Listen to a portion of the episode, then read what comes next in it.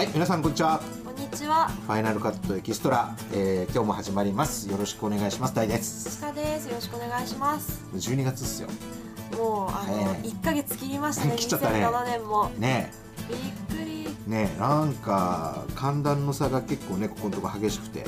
私最近大阪の人とかによく会うんですけど、うん大阪と関西と関東じゃもう6度ぐらい気温の差があるらしいんですよ。みんな東京来て寒いって言ってました。激しいね。すごい差があるらしいんで、うん。ちょっとびっくりなんですけどね。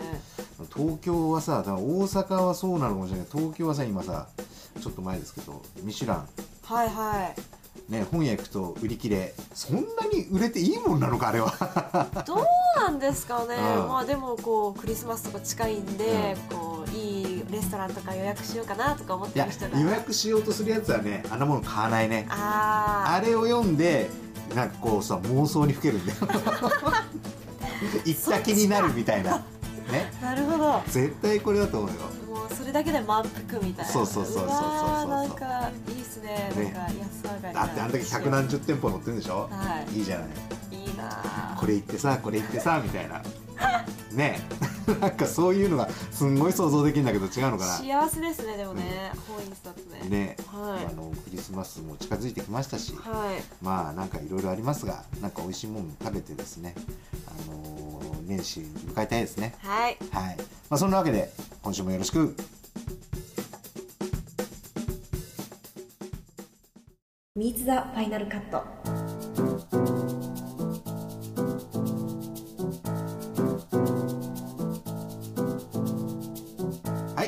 ァイナルカット」のコーナーです。はい。ええーっとですね。まあ、えー岩井監督が出てきてですね、はい。えーいろいろ今年の1年を振り返っていたわけですけども、はい。あまりにも話題が多岐にわたってですね これをどう受けて喋っていいか全然わかりません。そうですね。こうまあ監督自身の行動からこうん。うだんだんだんだんこう日本にね。対する思いみたいなのになってきて、あとはもう今年印象に残った映画とかドラマとかのお話ししてたかと思うんですけど、うん、やっぱりあごめんね。やっぱりさその海外から見た時のそのさ前半部にね喋っていたいろいろ今日本がなんか一つのことにガーってはい。いっちゃって、で最近だとほらあのなんだ坂出市はい。のねあのおばあちゃんとはい。お孫さん2人、ね、殺されちゃった事件なんかもだ果たしてあそこまでさそのワイドショーからさニュースからさ、生中継でずっと中継してたりとかってさそこまでする必然性があるのかとかさあれってさそのあのはっきりとは言わないけど、はい。なんか絶対さその報道する側も違った結末をさなんか期待してさずっとこう流してるとかさ、はいはい。なんかそういうやらしさを感じるんだよね。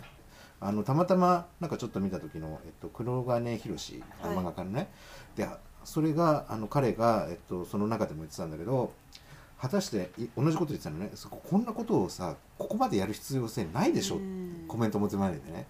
こんなにやる必要あるの？っていうのをちらっと言ってたのを見たんだけど全くその通りだなと思って。でそれがねさあのね岩井監督が話してたそういうえ亀田はいあはい。ー兄弟のねあれだったり朝青龍のだったりとかね沢尻エリカのことだったりとかってなんかこうやっぱつながってるようなね気がしてならないこう、うん。結構なんかこう他に報道すべきことがあるんじゃないかっていうようなことがちょっとありますよね、うん。そこに集中して叩いて、いや違うでしょっていうのはちょっと思ってしまうことは、うんなんかやばい感じがするんだよね。こういうのってちょっと、ね、しかもこうものすごい勢いで食いつく割にものすごい勢いでそれが去ってきますからね、そうそうそうそうそうそうあっという間にもう1週間日本にいなかったら全然もうなんか何の話みたいな、そうそう新聞の一面はガラリと変わりますし。そう。まあね監督とか海外に出ててちょっとこう日本の報道とか見るとさ余計ねやっぱその今いる環境とその日本のこう違いっていうのがさすごくはいはい浮き出てくるから、なんかやっぱそういうのが冷静にっていうか非常によく見えてきちゃうんじゃないのかなっていうのはね。うんもう本当中でも言ってましたけどね、うん。外から日本を見るっていうのでね、うん。そういうのがうん。見えてくるんですかね。でもうん。ちょっと本当にその今のお話はね、うん。なかなかうん。ちょっと多分結構感じてる人はたくさんいますよね、うんと思う。うんただやっぱそれはもう個々がやっぱそういうところに踊らされないというかねいうふうにやっぱりちょっとこうやっていかなきゃいけないなとは思うんだよね。でそれのために何がいるかっていうとまたここで話すとすすんげえ長くな るので。あるので。ここでこうちょっと考えてほしいなと思いつつ。うはい。ーん。ただなんかそういうところがなんかもしかしたらその映画のねこの今年、えっと、ずっとね1年間やっていて今の時点でねまだ最終的にえー12月が終わってないから分かんないけども今年は一応ちょっと洋画の方があの少しあのシェアを戻して、はいはい。えー来そうだ現時点ではね。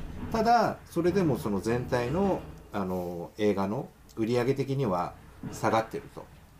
で邦画の、えっとヒットも少なくなってる、うんで、えっと見込みより全部こう取れてない。あのああえて名前は言わないけどね、はい。あのでそういうところでやっぱどんどんどんどん今ようやくねこの11月12月ぐらいになって最近聞こえ出したのがやっぱその邦画っていうのがそのこの数年でグッてきて去年、えっと洋画とシェアが変わって、はい。で要するにでも全体のパイは変わってないんだけども要するに邦画だけがそのシェアの中で伸びてるから売り上げが伸びてるっていううん。そのバブル状態になってきてじゃあそれでどうなったかっていうとあのそこであの今までよりも要するにじゃあ予算がつくとかさえー若干儲かるっていったところに、じゃあその新しい人材であるとかさいい作品であるとかさオリジナルの作品を開発してもっとより良い映画の状況を持ってこうかっていうことをしてきたかっていうとどうやらやっぱしてなくてさ、うん。目の前に儲かるものにどんどんどんどん飛びついて、うん本当にまあ簡単なことで言えば、あのうん。テレビドラマが映画になるみたいな。とかね。要するにもう世の中なんか日本全体が拝金主義みたいなね、そのうんあの賞味期限の問題もそうだけども。でパッてこうここに来てなんか要するに今年1年振り返るとすっごい邦画の質下がってるよねっていうのをうん。みんながね言い出してるわけですよ。でそれってさもうなんかみんな特に真ん中にいてやってた人なんて分かってたんじゃないのっていうさ、じゃあ来年どうなんのっていうさ今とこだと思うんだよね。だから本当にあの個々がねそのもちろんお金儲けもしなきゃいけないんだけどもちゃんとその映画を映画文化としてそのまあ芸術とこう祭り上げるつもりはないけども大衆文化としてちゃんとこうなんだろうなやっぱこう観客も育てる。で、えー作る人も育てる。それを売る人も育てる。っていうことを真剣に考えていかないといけないような気がしましたね。うん。本当にうん。そうですよね。う、ん。もうなんか別に映画じゃなくてもドラマでいいんじゃないかみたいなうん。映画もちょっと日本の映画で結構あったりするなと思ってたんで、うん、本当にちょっとね、うん。あの立候主義そう。っていうんですかね、うん。になっちゃったのかなみたいなところは。そう儲かれば何でもいいみたいなね、うん、それはちょっと良くないなと。うん。皆さんどう思いますでしょうかなんちゃってまあそんなわけではい水はファイナルカットのコーナーでした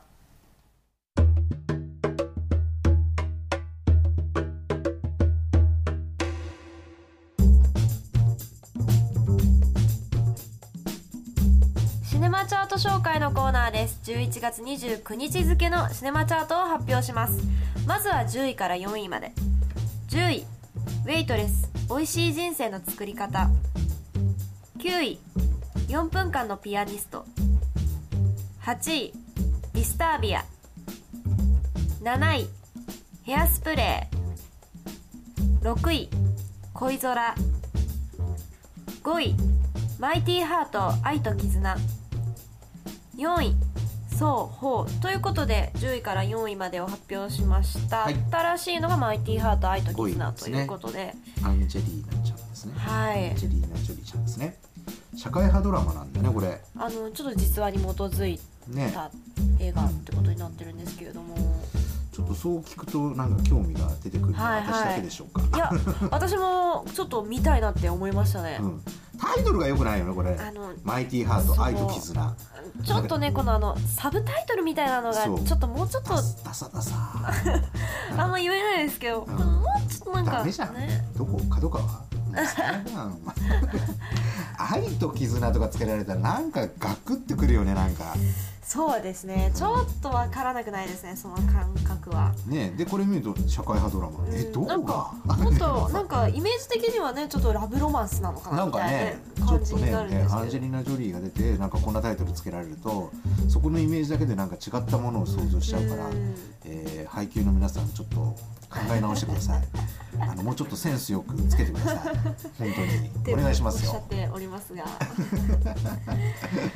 はい、まあ。来年の課題ということではいまあねいろいろちょっと興味深いですね。ブラッド・ピットが制作に入ってるっていうのもうん。ちょっと話題性あるんじゃないかなってね。思いますね。はい。じゃあ続いて3位から1位の発表をしたいと思います。3位「Always 続三丁目の夕日」2位「ミッドナイト・イーグル」そして1位が「ボーン・アルティメイタム」ということで変わらず1位なんです変わらずでしたけれどもが2位にミッドナイトイーグルちゃんはい竹内優子さん大沢たかおさん、どうなの？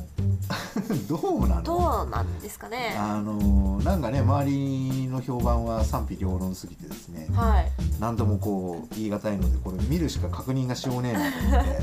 でもこう割と宣伝は派手にバンバンってやってますよね。でやったよね。やったけどなんか始まった瞬間になんかそんなにバンバンじゃなくなったような気が うんするのは気のせいかな、どうなんですかね。結構まああの年末に向けてうん。一発勝負したいなみたいな多分映画かなってちょっと思うんですけど。もちろんそうだよね。で全米と同時にね公開っていうことでね、なんかいろいろありますが何なんだろうこのなんか俺最近ね先週から先週もその話したんだけどはい。タイトルがどうも気になってさはいはい。で「ミッドナイト・イーグル」まあもちろんこのタイトルだけはこの作品にとってはあのそれでいいのかもしれないんだけども、はい。はい、さっきねさっき言ったその愛と絆じゃないけど配給の皆さんって聞きたいのはなんかさなんとかイーグルってさそのなんかすごく多い感じがしてはあはいはいはい、なんかさ俺だけなのかな？なんかそうした時になんかちょっと違ったイメージをねついちゃうのでもうちょっと違うタイトルの付け方ってなかったのかなっていうねタイトル見ただけでなんかちょっと気になって、うん。ねあどんな内容なのかなってそこまでちょっと見たくなるとかさ。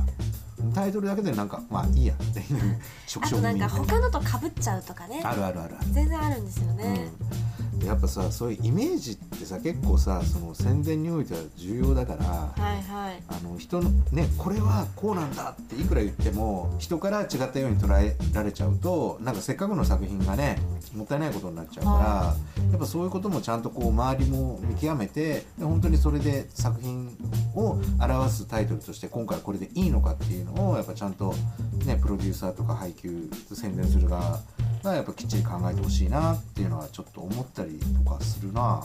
はいはい。ね、ちょっとじゃあタイトルもチャートに噛んでるんじゃないかなっていうふうに思いますね、う、うん、まあそんな感じで、はい。以上11月29日付のシネマチャート紹介のコーナーでした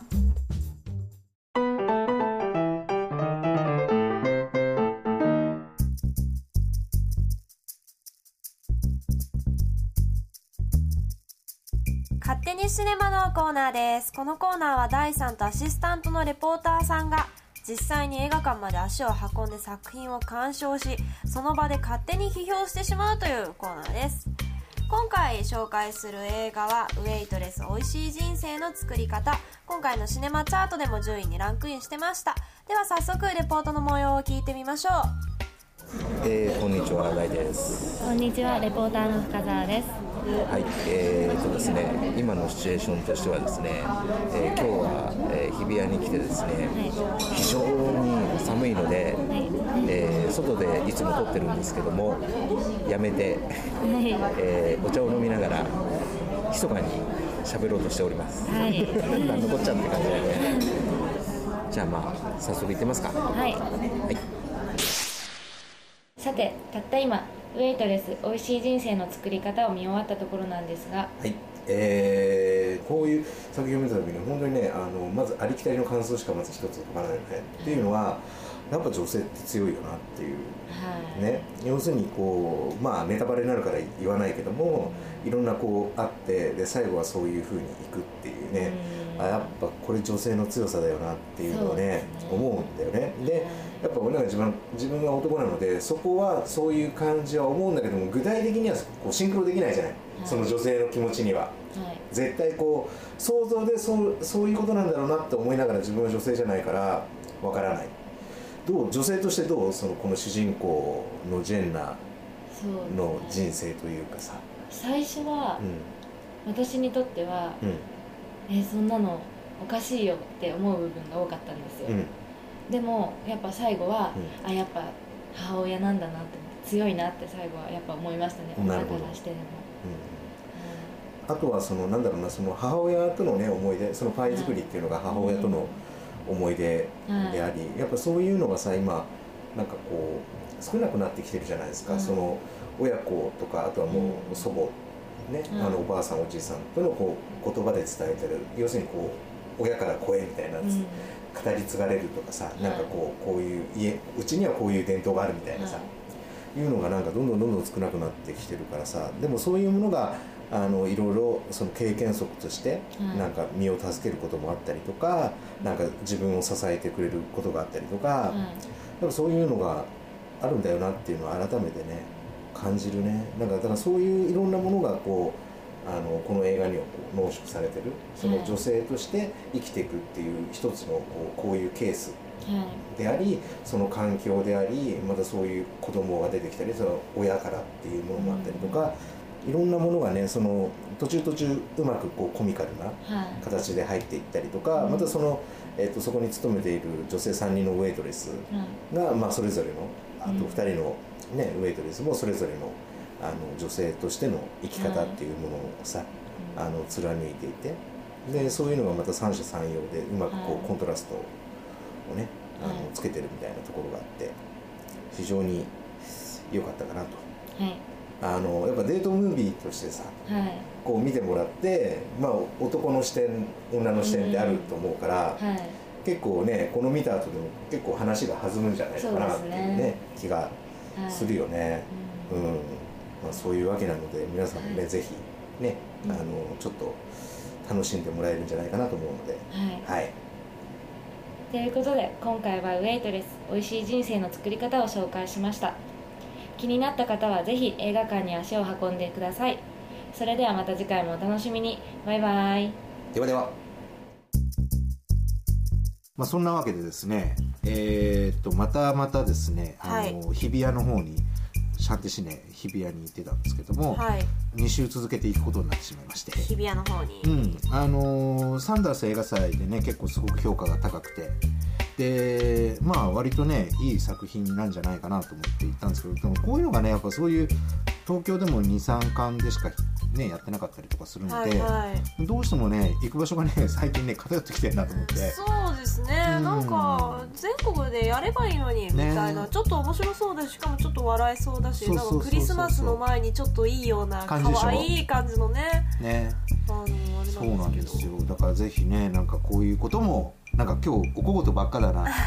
配給頑張れみたいな。なるほど、ね。まあ、結構女の人にちょっとおすすめかなっていうそうそうそう映画なので見てほしいね。可愛いしもうパイのお話なんですけど。おそらくねデートムービーとしてもいいんじゃないのかなとはうん、思うよね、うん、いいお話だと思いますね、まあ冬なんでこんな話で温まってくださいみたいな感じかな。なるほど、まとめちゃったよ じゃあそんな感じで、以上勝手にシネマのコーナーでした。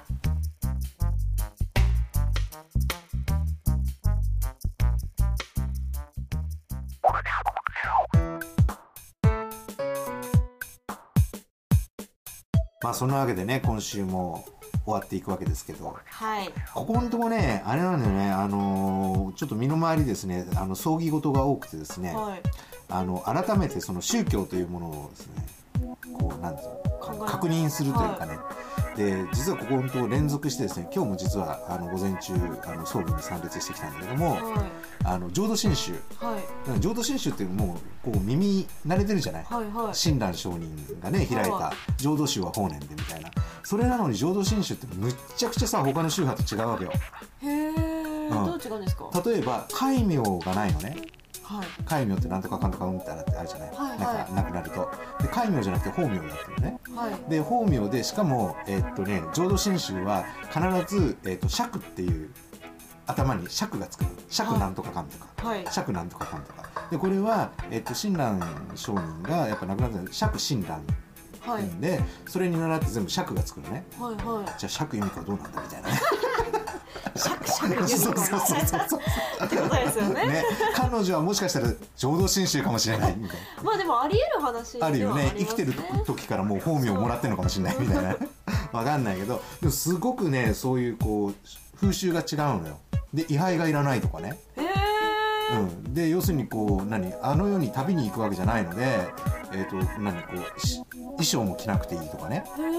すんごくねフランクな、あそうなんですか、うん、まだちょっと私はあんまりあのよくわかんないでしょ？とかにはあんまり参列したことはないので、うん。よくわからないんですけど、そういうものをね聞いたりとかするとねへえとか思ってねこんだけいろいろ真言宗だ天台宗だとかいろいろあるじゃない、はい。でその中でもそんなねこういろいろ考え方の違いとか何そのありうっていうかそこから分派したのにこんなに違うのかとかね、はいはすごくねこう身近に感じるとですねなんでこうなったんだろうとかね知りたくなるんだよねいいいですね。お寺にじゃあちょっとそうそうそう。ちょっと今フォーカスちょっと今フォーカスされてるちょっと本買っちゃったりとかね。